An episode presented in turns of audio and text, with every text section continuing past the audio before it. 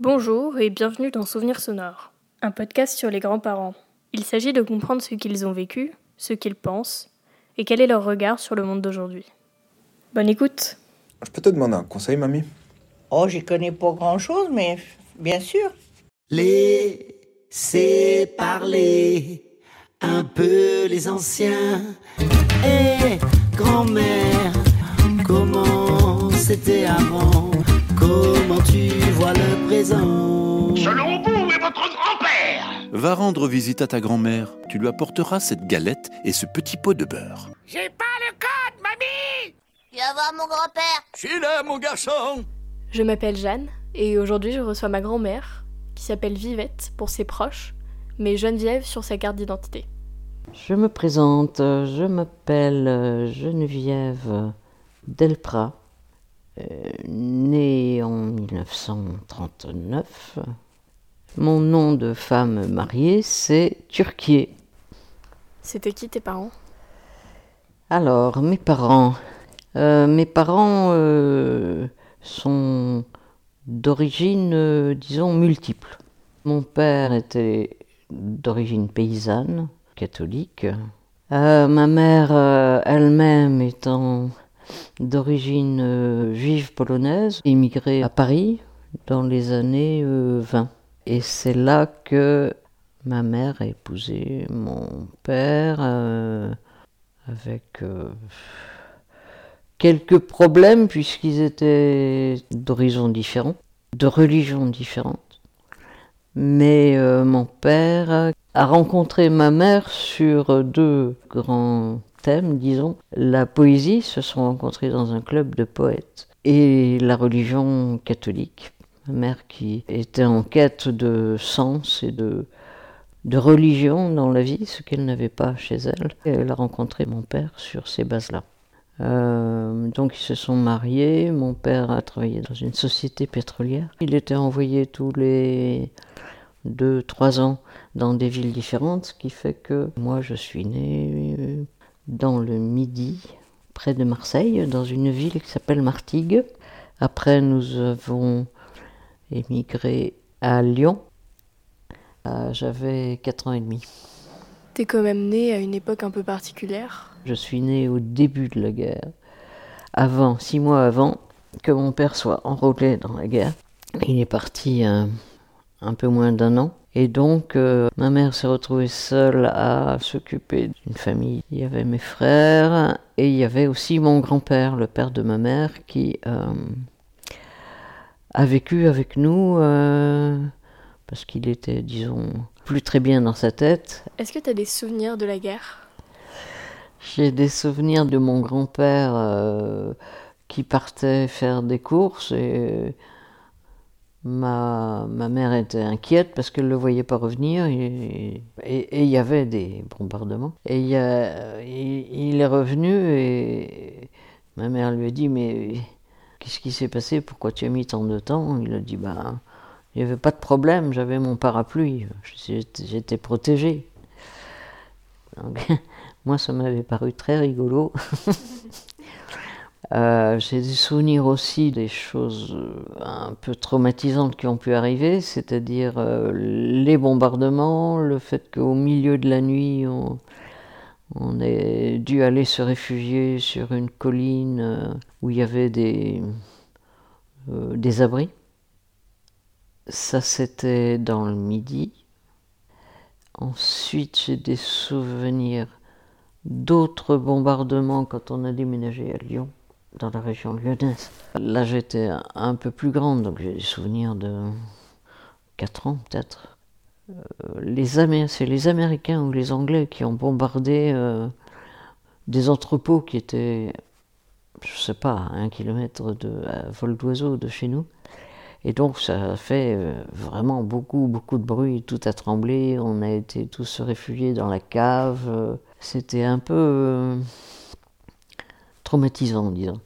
J'ai des souvenirs de la guerre, de la fin de la guerre, c'est-à-dire qu'on avait été en vacances, ça devait être en août 45. Euh, dans la région lyonnaise, une petite ville qui s'appelle Moiran. Et je me souviens qu'il y avait une grande excitation parce que c'était la libération.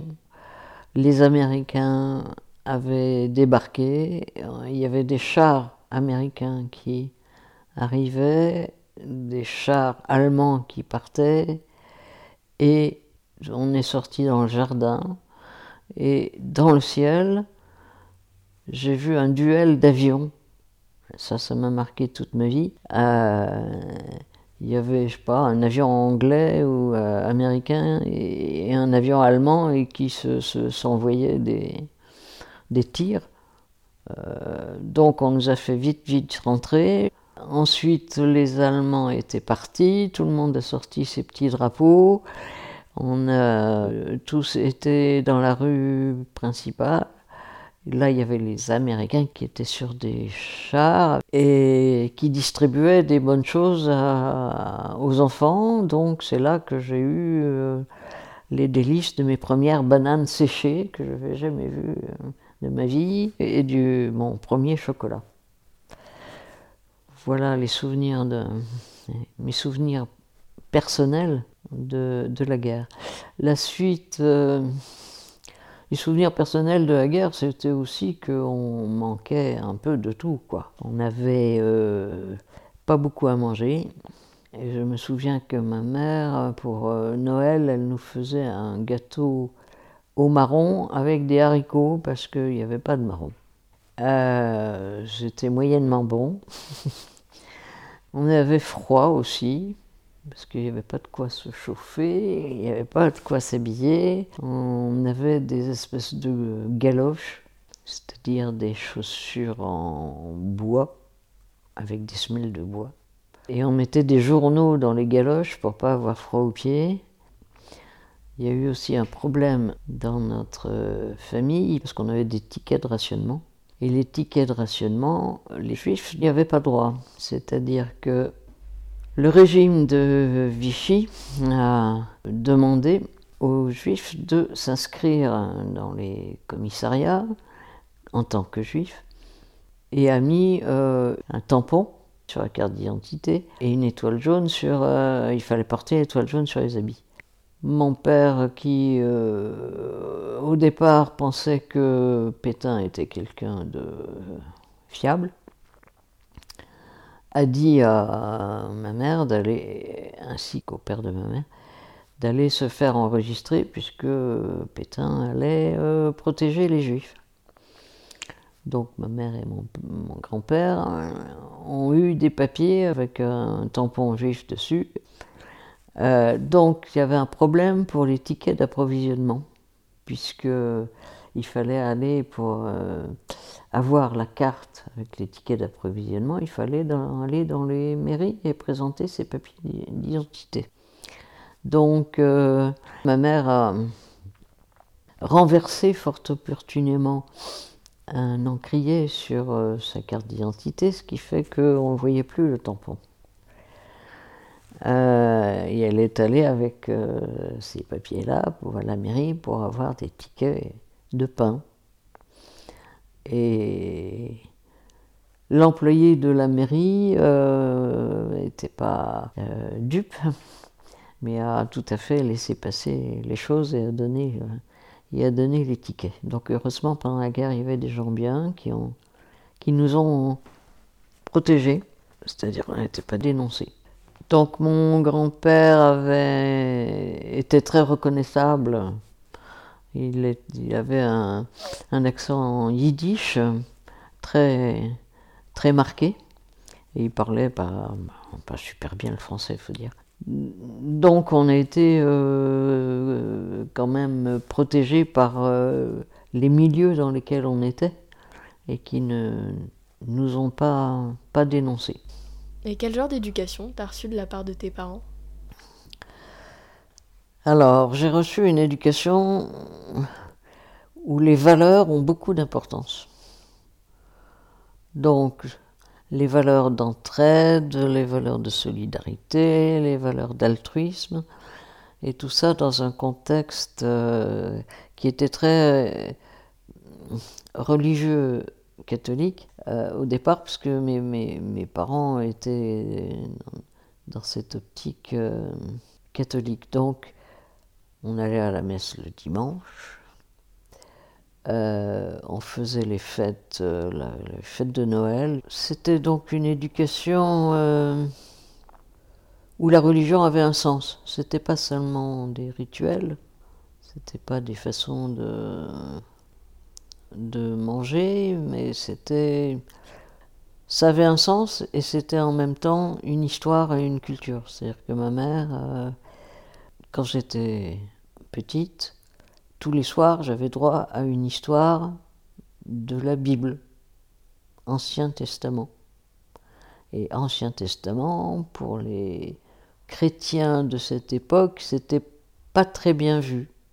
Bon, donc ma mère, qui était fidèle à ses origines juives, m'a bien inculqué ces histoires-là, ces histoires que, moi je prenais au, pied de la lettre. Par exemple, j'étais absolument euh, outré que dans ces histoires, Ève soit née d'une côte d'Adam. Et pourquoi est-ce que ça ne serait pas l'inverse Et pourquoi est-ce qu'il y avait un traitement différent Ça, ça ne m'allait pas du tout. Je me posais beaucoup de questions à ce sujet. Et une autre chose qui m'a beaucoup euh, euh, scandalisé, c'est la façon dont Dieu avait réagi dans la tour de Babel. Voilà, des gens qui se mettaient tous ensemble et qui euh, ils se, comprenaient tous. Et Dieu a trouvé que c'était pas bien et il leur a fait détruire leur tour. Et, depuis, les gens, euh, ils avaient des langues différentes et ils se comprenaient plus. Ça, ça me, ça m'a complètement outré.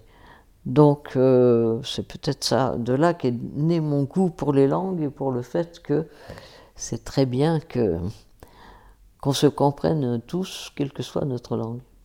Et à Lyon, t'allais à la maternelle? Alors j'allais au jardin d'enfants où mes parents m'ont mise parce que j'étais tout le temps dans la rue avec euh, une bande de voisins, il y avait une famille euh, extrêmement nombreuse, je sais pas combien ils étaient, 10, 11, et, c'était plein d'enfants euh, qui n'étaient pas forcément des frères et sœurs, parce qu'il y avait aussi des oncles et des tantes qui étaient plus jeunes que les, neveux, je trouvais ça très rigolo. Et il y avait un pont un pont de, chemin de fer là dans notre le chemin où on habitait. Euh, et il y avait des trains qui passaient.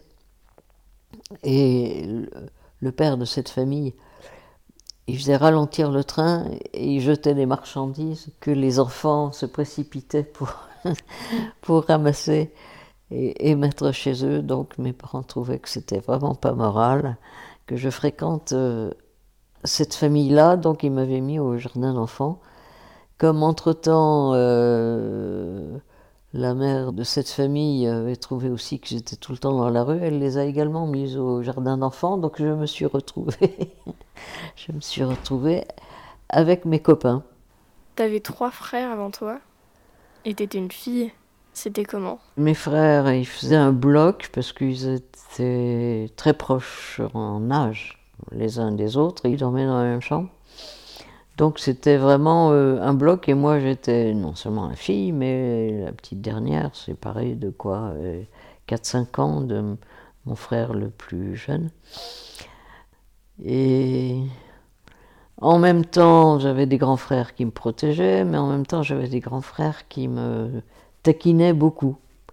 Donc ils adoraient me faire des niches, euh, enfermer mon petit chat dans la boîte aux lettres ce genre de choses pour lesquelles je me précipitais dans les jupes de ma mère en me disant hey, ils ont encore, ils m'ont embêté.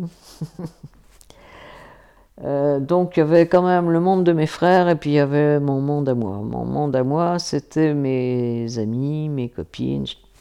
Toujours eu des amis très proches avec qui j'étais tout le temps. Euh, dans mon, ma petite enfance, c'était la voisine qui s'appelait Nicole, qui était d'un milieu euh, ouvrier.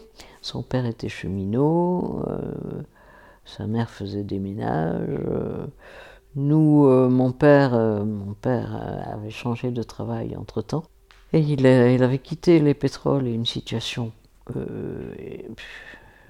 financière confortable pour euh, se consacrer euh, à la fondation d'un mouvement et d'une revue humaniste qui s'appelait Économie et Humanisme et qui euh, était beaucoup axé sur les, le- les possibilités de développement de pays pauvres en créant les infrastructures qu'il fallait pour que les gens puissent se débrouiller eux-mêmes. Tout ça était dans un contexte euh, un peu euh, religieux puisque celui qui avait fondé ce mouvement s'appelle le Père Lebray et qui était un dominicain. Donc mon père il vivait euh, en marge d'un espèce de, de couvent de dominicains et il était lui-même un peu dominicain. Voilà. Donc, comme c'était une idée un peu communautaire, ils étaient payés un minimum. Donc, pour les dominicains qui vivaient en communauté et qui n'avaient pas de frais, euh, ça pouvait passer, mais pour euh, mon père qui avait une famille avec euh, sept personnes, c'était un peu ric-rac. Donc on vivait avec un salaire d'ouvrier, mais avec quand même dans un milieu culturel qui n'était pas celui de ma petite voisine. Donc euh, moi je l'emmenais euh, chaque fois qu'on avait des sorties au théâtre, ou tout ça. Je voulais absolument qu'elle vienne. Et elle, elle m'emmenait voir euh, ces spectacles de majorette. Donc euh, voilà, ça c'était mon ami d'enfance. Ensuite, euh, on n'était pas dans la même école. Et elle, elle a été jusqu'au certificat d'études et moi, j'ai lâché l'école primaire pour rentrer au lycée. C'était le lycée à l'époque, quand on rentrait en sixième, il fallait passer un concours. Et donc je suis rentré euh, au, au lycée qui était à quelques kilomètres de là où j'habitais. Et c'est un lycée que j'ai adoré, un très beau lycée, euh, bâtiment du XVIIe siècle, perché sur les collines de Lyon, où on voyait tout Lyon à l'horizon.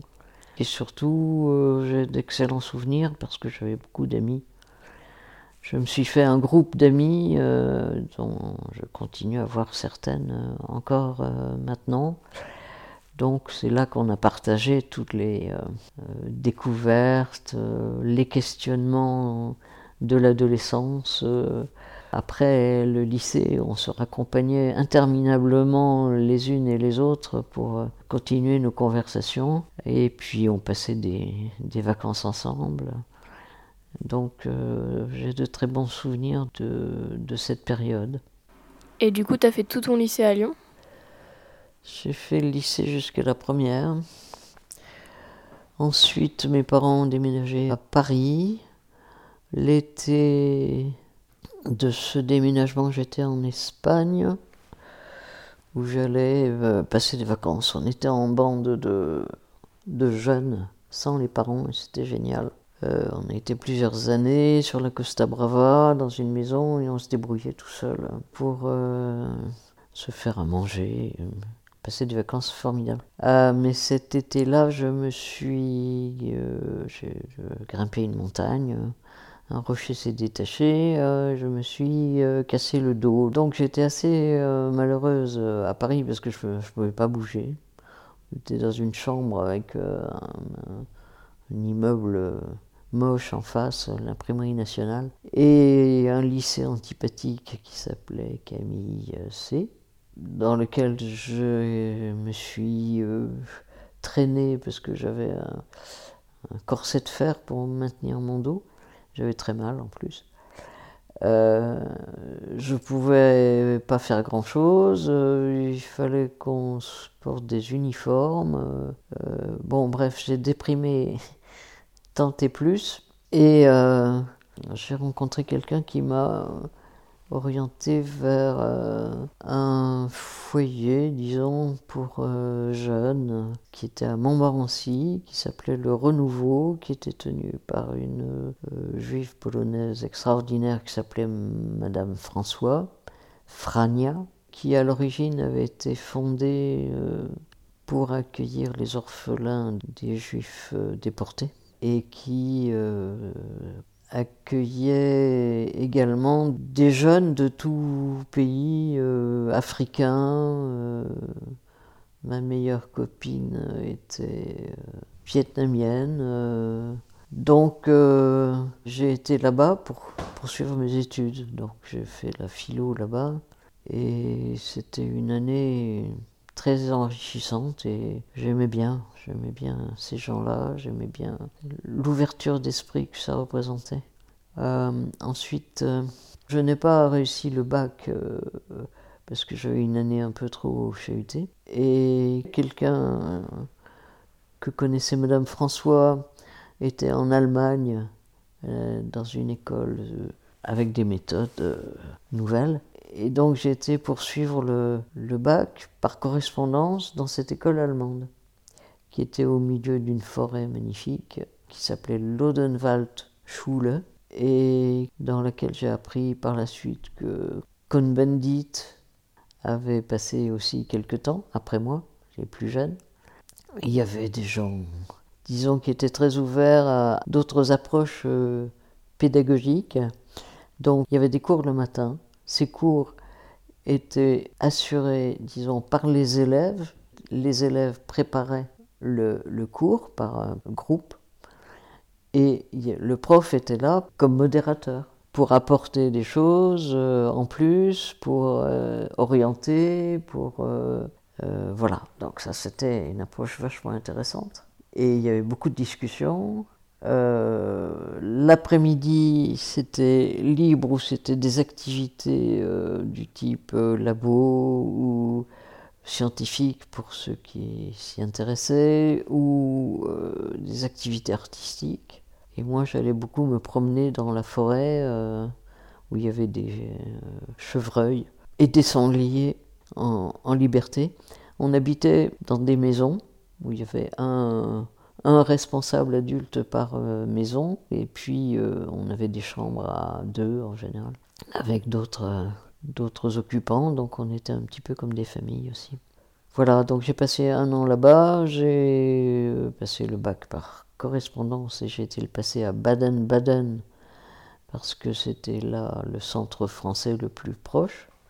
À l'époque, c'était tenu par les Français et j'étais donc euh, pendant le passage du bac, accueilli par une famille de militaires euh, français, très sympa. Et donc, après le passage du bac, t'as fait quoi?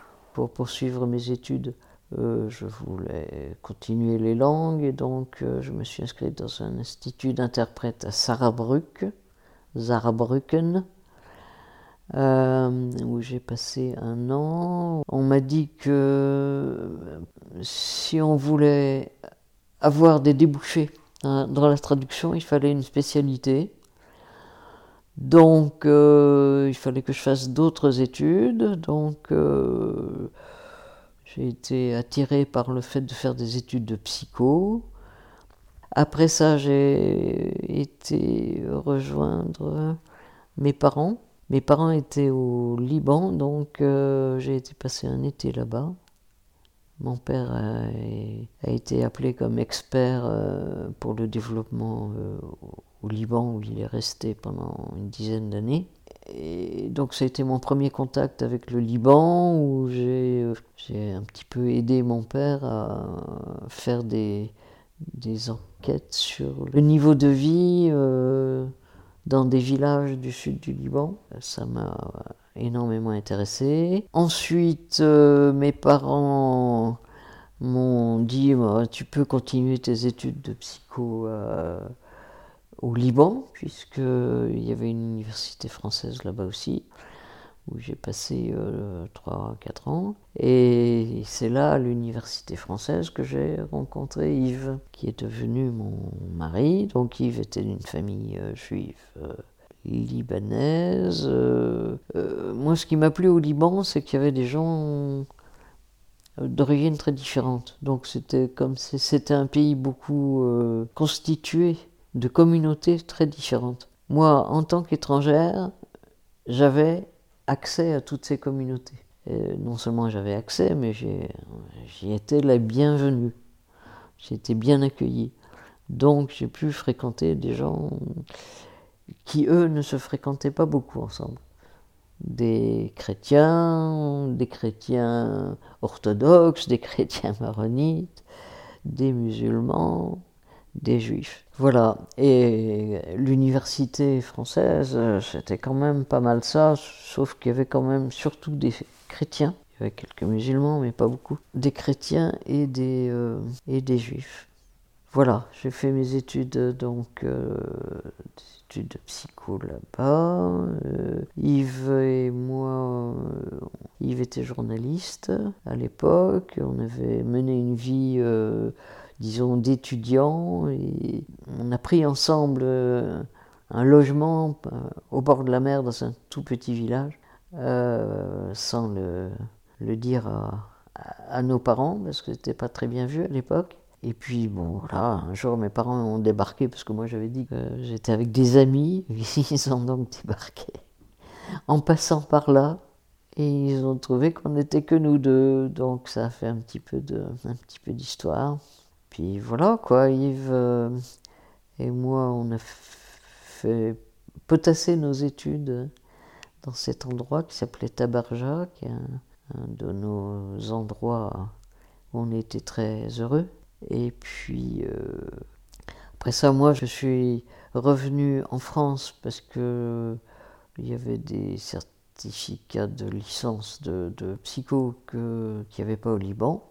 Donc si je voulais terminer mes études, il fallait que je revienne en France. Yves avait l'intention de venir en France aussi parce qu'il euh, voulait faire des études de cinéma. Donc euh, je suis revenu à Paris où j'ai habité à la cité universitaire et j'ai continué mes études. Un an après, Yves m'a rejointe. Là, on s'est mariés. Et là, c'était comment? Qu'est-ce que vous faisiez? Euh, on était étudiants l'un et l'autre. Moi, je continuais mes études de psycho et de sociaux, parce que je me suis intéressé à la sociologie. Euh, voilà. Yves, euh, lui, est entré dans un, à l'IDEC, qui était l'ancêtre de la FEMIS, qui est l'Institut de formation aussi de cinéma. Donc ça a duré deux ans. Pendant ce temps-là, on faisait des petits boulots. Euh, moi, je faisais des petits boulots de, des enquêtes qualitatives avec des rapports sur, euh, sur plein de choses euh, qui étaient pas mal. Ça me permettait de rencontrer plein de gens. Yves continuait ses activités de journaliste. Il faisait quelques reportages en France sur le Festival de Cannes, par exemple. On allait au Festival de Cannes chaque année. Passer un mois, et donc il était payé par euh, le, le, magazine dans lequel il travaillait au Liban. Et puis chaque été, on retournait au Liban où là, euh, Yves travaillait à plein temps euh, et donc mettait de l'argent de côté pour le reste de, l'année. On a habité dans plein plein d'endroits. On était un petit peu comme l'oiseau sur la branche, avec notre sac toujours prêt. soit des, appartements prêtés par les parents ou les amis des parents, euh, un petit peu à l'hôtel, euh, un petit peu partout, jusqu'à ce que on aille à notre premier appartement. C'est ça, c'était dans le 9e, euh, près de la place Saint-Georges rue Saint-Georges. Un appartement charmant, au cinquième étage sans ascenseur, sous les toits, typique parisien, très joli.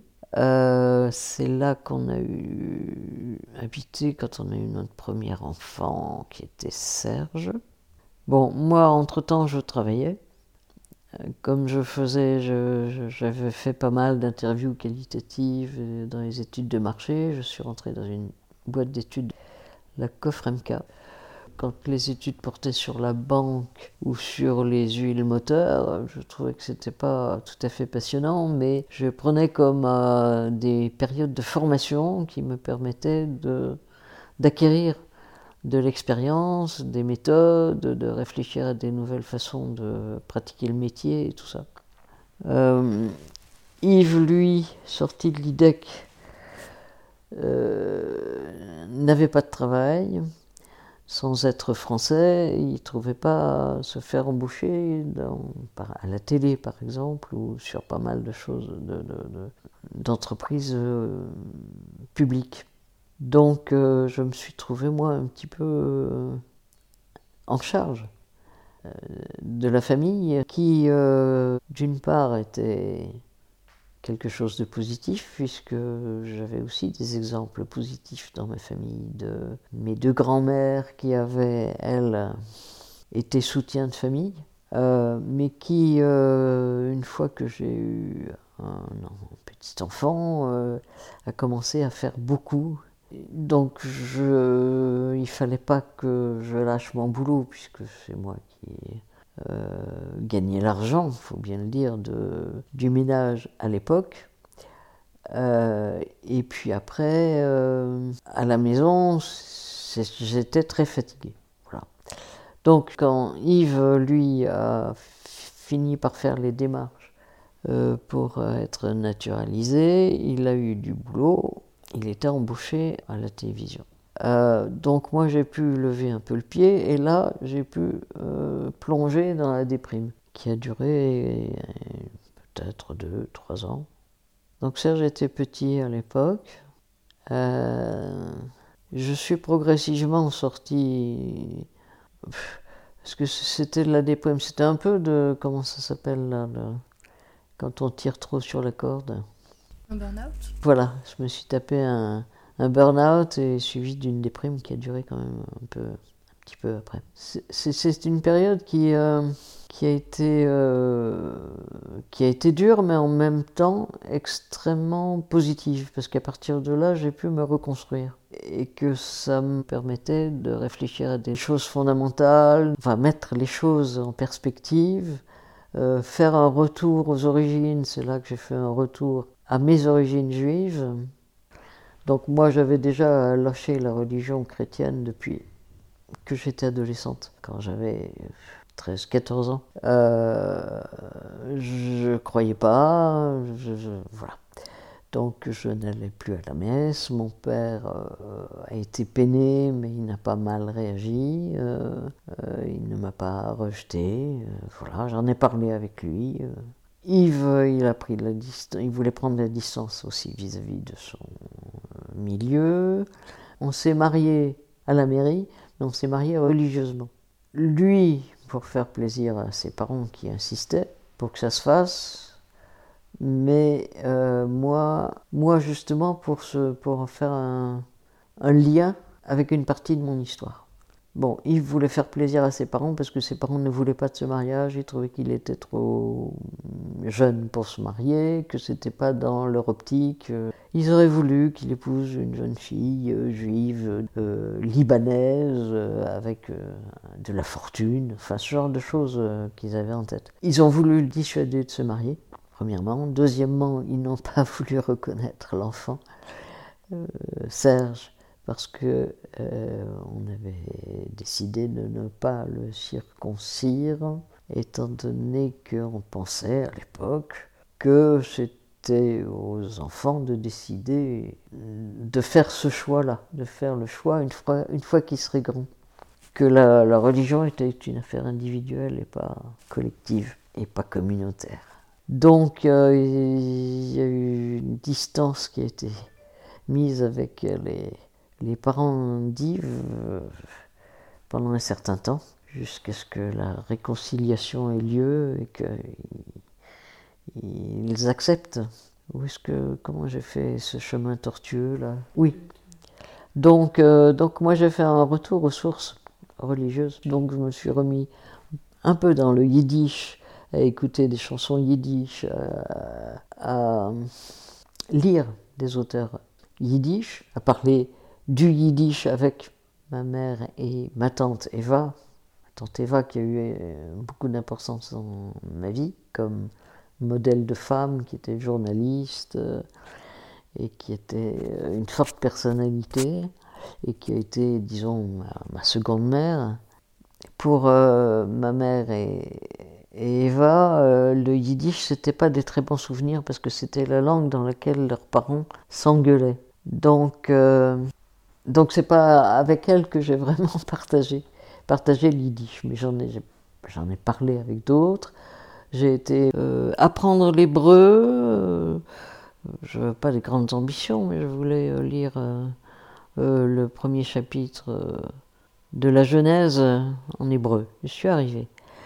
Et puis je, je commençais à, à, pratiquer un petit peu. Et puis donc j'ai commencé à fréquenter une petite synagogue de Montrouge. Et puis Yves et moi, quand on a refait une famille, disons, je reviendrai là-dessus après. On a, euh, à ce moment-là, jugé que c'était bon de mettre du rituel religieux et culturel dans notre vie. Donc on a, euh, à ce moment-là, décidé de pratiquer des rites de Kippour euh, et de Pessah, la Pâque juive qui permet de retracer l'histoire euh, l'histoire juive et de transmettre euh, aux générations d'après cette histoire.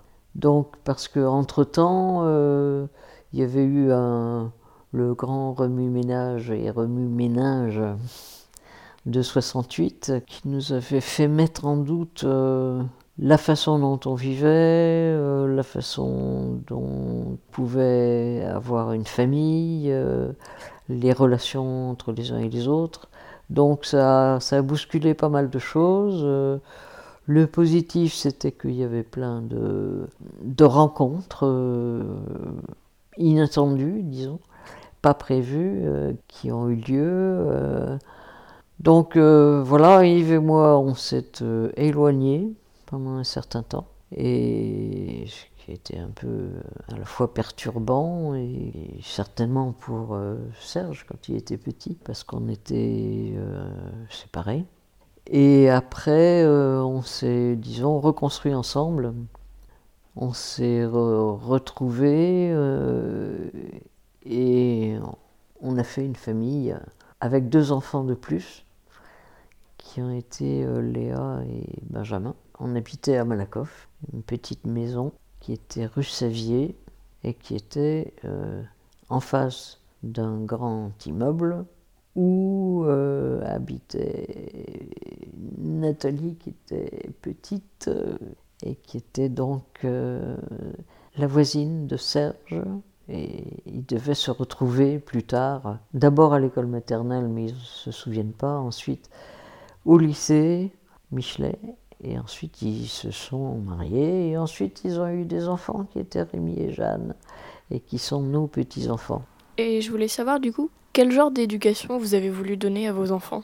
Bah, Pour moi, l'éducation, c'est, donner un sens. C'est chercher le sens et, vivre selon le sens qu'on, donne à, à, sa vie et aux choses. Euh, euh, donner ce sens c'est à travers, bien sûr, les relations qu'on a les uns avec les autres, mais c'est aussi que c'est pas tellement la, la réussite matérielle qui importe, mais l'intérêt intellectuel, l'intérêt artistique. Voilà. Une amie de ma tante disait avec, euh, avec humour, euh, tu vas avoir un enfant, tu veux que ça soit Quelqu'un qui réussit ou quelqu'un de bien dans la vie Voilà. Donc, ce qu'on a voulu de nos enfants, c'est qu'ils soient des gens bien. En allemand ou en yiddish, on dit des Mensch, des humains avec une majuscule. Il y a combien de temps t'as pris ta retraite?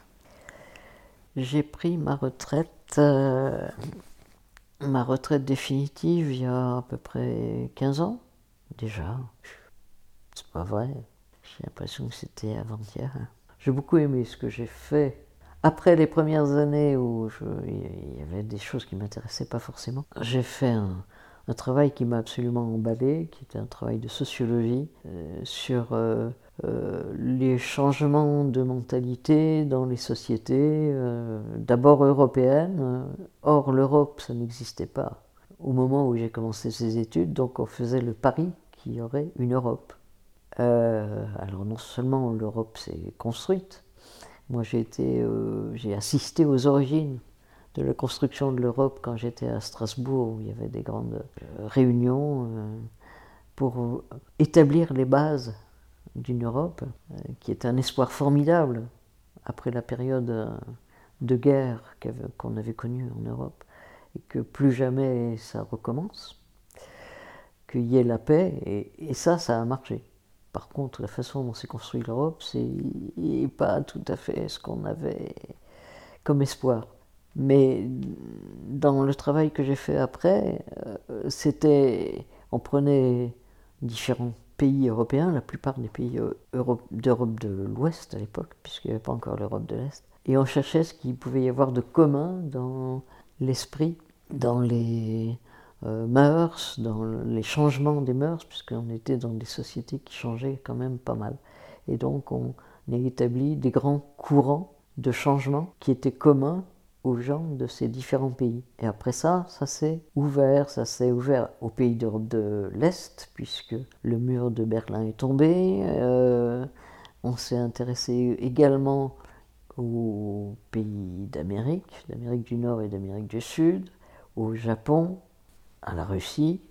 Euh, et donc, euh, mon travail était d'établir des, des études et des enquêtes qui étaient traitées chaque année et qui permettaient de tirer les grandes tendances euh, d'évolution de ces sociétés. C'est quand même assez frappant, tu vas dans un pays, tu vas retrouver un petit peu les mêmes, les mêmes choses, ce qui n'était pas du tout le cas il y a 20 ans, 15 ans, 30 ans.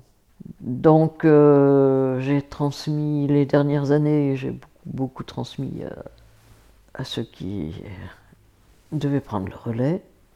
Euh, et ce qui est amusant, c'est que maintenant, c'est Léa, ma fille, qui est dans ce type d'études et, et d'approches.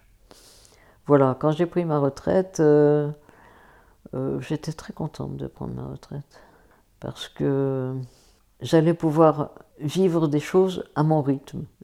Ce qui m'a pas mal pesé, finalement, euh, c'était d'être toujours dans un, rythme obligé, c'est-à-dire euh, j'ai beaucoup senti les contraintes qui étaient à l'encontre de mon rythme propre.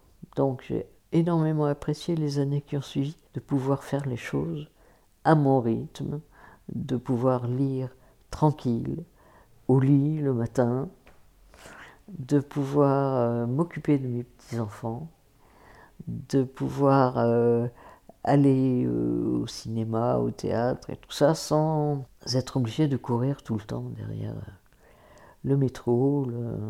Voilà. Donc la retraite, ça a été très bien pour moi. Très bien, je continue à garder des contacts avec les gens de mon travail mais euh, comme ça, pour le plaisir, pour avoir de l'information sur ce que ça devenait. Euh, depuis un an ou deux, euh, je me suis remis quelques contraintes, qui ne sont pas des contraintes, mais qui sont des choses que j'ai choisies pour baliser mon temps et ouvrir mon esprit. Donc je suis pas mal impliqué dans tout ce qui concerne euh, les problèmes euh, d'immigrés, dont la situation est de plus en plus dramatique. Euh, et donc voilà. En France, si je peux faire quelque chose au niveau local, je le fais. Il y a des choses à faire qui se font à Malakoff, donc je suis impliqué là-dedans. Je m'occupe de faire de l'alphabétisation pour des femmes d'origine différente du Maghreb, d'Afrique, euh, euh, d'Égypte, d'Asie, et donc euh, leur permettre d'apprendre le français et d'écrire. Et ce qui leur permettra par la suite d'avoir des papiers, de pouvoir mieux travailler, de pouvoir travailler en France en tout cas. Voilà, ça c'est une activité bénévole. je suis aussi dans un groupe qui fait des activités physique, disons. La gymnastique douce euh, qui s'appelle atelier corporel, et ça me fait beaucoup de bien. Je fais du chant dans une chorale. Je marche 5-6 euh, km euh, tous les jours, ou plus, minimum 5. ce qui me permet de découvrir des tas d'endroits et de me sentir très très bien dans ma peau. Voilà. Yves eu pas mal d'ennuis de santé euh, qui m'ont pas mal aussi occupé, disons, pendant un certain temps, mais depuis un an, miraculeusement, il y a eu une embellie et donc j'ai moins de soucis de ce côté-là. Et tu passes beaucoup de temps avec tes petits-enfants aussi? Alors, mes petits-enfants ont une grande importance dans ma vie. Et c'est vrai que après ma retraite, j'ai apprécié d'avoir du temps à passer avec euh, mes petits-enfants. Euh, j'en ai sept.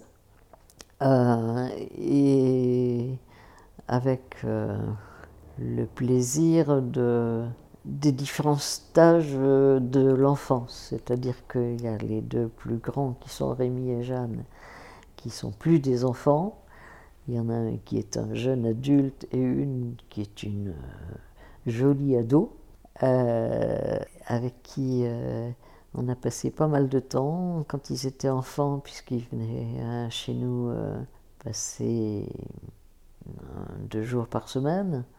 Donc c'était un peu leur seconde maison et, et, ça a été vraiment des très très bons souvenirs qu'on a eus avec eux. C'est un grand, un grand bonheur. En plus, les petits-enfants, euh, ça maintient en bonne santé, en forme, hein, parce que j'ai avec tous euh, fait du ping-pong. Je les ai initiés au ping-pong euh, jusqu'à ce qu'ils aient 12 ans, j'arrivais à les battre. après, plus difficile. Mais c'était très bien. Et puis, j'ai trois autres petits-enfants côté Léa, qui sont des garçons, tous. Euh, et donc, justement, je vais avoir le, petit dernier qui a 5 ans, qui s'appelle Ulysse, avec sa cousine Mathilda. Donc, Mathilda et Sibylle, c'est du côté de euh, Ben, Benjamin. Donc, c'est un, un, grand, un grand bonheur, les petits-enfants. Aujourd'hui, est-ce que tu es heureuse? Aujourd'hui, je dois dire que je me félicite tous les jours d'avoir la chance de vivre euh, cette période-là dans des bonnes conditions, euh, avec euh, dans une maison que j'aime beaucoup, un jardin dont je m'occupe pas mal. Et sans arbres, moi, je ne pourrais pas vivre, donc j'ai des arbres dans mon jardin. Yves va bien, il est bien dans sa tête, c'est un grand bonheur. Mes enfants sont, très, bien dans leur vie, bien dans leur euh, travail à peu près, et les petits-enfants grandissent et sont épanouis. Voilà. Donc j'estime que j'ai beaucoup de chance. Et cette chance, ben, j'essaye de la faire un petit peu gagner comme des taches d'huile avec d'autres gens que je, que je connais et que je peux aider. Merci à Vivette pour son temps, sa confiance et son précieux témoignage. Merci beaucoup à vous d'avoir écouté cet épisode de Souvenirs sonores. Si vous avez des remarques, si vous voulez me dire ce que vous en avez pensé, vous pouvez m'écrire sur mon adresse mail souvenir au à gmail.com. Allez, à la prochaine